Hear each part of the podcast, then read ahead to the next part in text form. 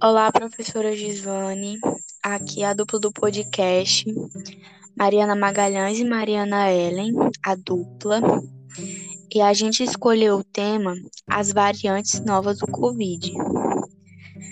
Bom, agora a Mariana Ellen vai falar um pouco sobre a estrutura viral dele.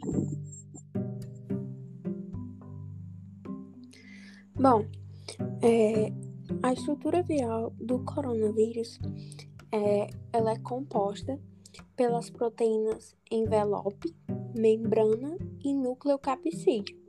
Que esse nucleocapsídeo ele envolve o RNA viral, ele vai envolver o RNA do vírus. E outra proteína é a spike. Essa proteína spike é, é a responsável pela entrada do vírus na, na nossa célula. E ela, essa proteína, ela se acopla ao nosso receptor ACE2 e sofre uma divisão para que haja a fusão da membrana viral com a célula, com a nossa célula. Como surgem as novas variantes? A partir da liberação do RNA que está no interior do vírus, esse, ao entrar na célula, ele vai começar um, é, um processo de se utilizar de todas as maquinarias celulares para que assim ele forme cópias dele mesmo. É, para isso, ele produz cópias do seu material genético, a chamada replicação viral que, é, que essa replicação viral ela é feita por uma enzima que possui uma certa taxa de erro de leitura. Nisso surgem as mutações, nessas pequenas taxas de erro na hora da leitura.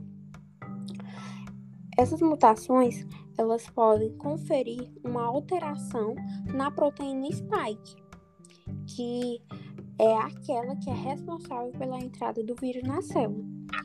E essa alteração nessa, na proteína spike, ela pode ser vantajosa para o vírus. É, ao formar novas partículas, elas vão carregar esse conjunto de mutações, proporcionando o surgimento de novas variantes. As principais variantes da Covid-19.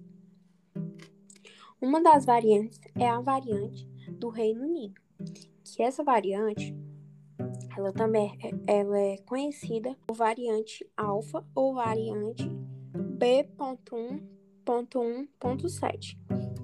É, ela consegue é, se ligar melhor às células humanas devido a uma mutação na proteína spike, na proteína S. E aí, assim, vai dificultar o trabalho do sistema imune de quebrar essa ligação entre as células humanas. Outra variante é a variante da África do Sul, que ela também é conhecida como variante beta ou variante B.1.351. É, ela, essa possui alterações em comum com a alfa, é, porque ela apresenta mutações também na proteína S, na proteína spike, o que faz com que o vírus ele se melhor ligue às células humanas. E aí vai resultar em uma infecção. Outra variante é a variante daqui do Brasil, variante brasileira, que ela também é conhecida como variante gama, variante de Manaus ou ainda variante P1 que ela é essa variante ela está localizada na proteína S também e no receptor presente nessa proteína. É, o que vai aumentar a afinidade né, da ligação entre o vírus e as células humanas. Onde é, essa proteína spike né, vai é, ajudar a, ao vírus a entrar na célula. A variante indiana.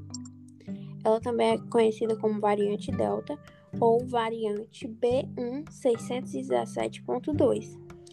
Ela também é outra que apresenta mutação Na proteína S, é, ela é capaz, né? Essa variante ela é capaz de neutralizar a resposta imunológica do corpo, fazendo com que o vírus ele sobreviva mais facilmente é, no nosso corpo, favorecendo uma infecção. Bom, é, agora sobre o que eu vou falar, deve ser, né, a dúvida de muitas pessoas é que se né, essas variantes do coronavírus elas são mais perigosas? Bom, sim, as variantes são selecionadas necessariamente possuem algumas vantagens. Muitas delas são mais infecciosas, então, com isso, o quadro clínico da, dos pacientes que estão com a Covid pode se agravar. Então, se ligam mais fortemente nas células e se tornam mais transmissíveis, né?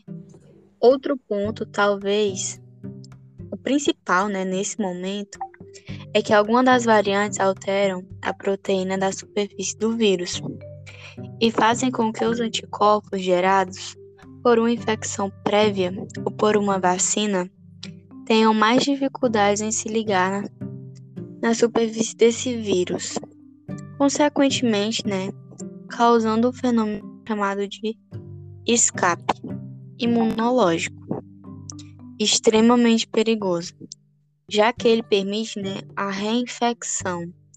Então, com essa reinfecção, pode agravar muito o quadro, né, as sequelas, os sintomas, né? Assim, e o que é possível, né, fazer para desacelerar o surgimento de novas variantes. Além da vacinação, a maneira de reduzir as chances de, su de surgimento de novas variantes, claro, manter as medidas de contenção da Covid, que é imp para impedir que o vírus circule livremente, né? Ou seja, evitando as aglomerações, praticando o distanciamento físico, usando as máscaras, né, de forma correta, sempre estar tá com higienizando as mãos, né? Então, essas são algumas das principais medidas de segurança que se pode ter para evitar, né, o coronavírus, evitar novas variantes. A infecção por variante, né, causa sintomas diferentes. Acredito que essa também deve ser uma dúvida bastante frequente, né? E até pouco tempo acreditava-se que não, né? Essas variantes não causavam sintomas diferentes, né? Mas por quê, né? Porque os infectados eles apresentavam sintomas muito semelhantes, né? Não tinham tanta diferença. Porém, nas últimas semanas, os médicos registraram resultados clínicos piores em determinados grupos populacionais no caso, esses grupos populacionais seriam é, cidades, municípios, né, que teriam um maior número de variantes. Mas ainda é cedo para dizer, né? É, e esse assunto está sendo debatido, mas a possibilidade de sinais diferentes e até mais graves começa a ganhar força na literatura científica para alguns tipos de variantes. Então, a partir dessas novas variantes, vai percebendo que muitos é, podem causar é, estados mais graves, é, dificultando mais ainda, né, para que essa pessoa possa se recuperar e cada vez está ganhando mais força. É, e assim, né, podendo futuramente conseguir conter realmente o coronavírus, né, para que tudo possa voltar ao normal. Então, agora a gente vai fazer as perguntas para nossa convidada, né, a enfermeira Érica. E é isso.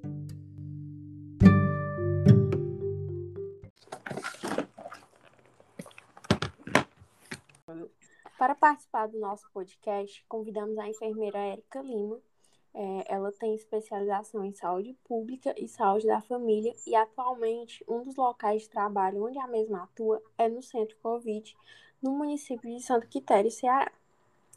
Érica, nós queremos lhe agradecer por você ter aceitado o nosso convite para sanar algumas dúvidas sobre a nova variante presente no município de Santa Quitéria.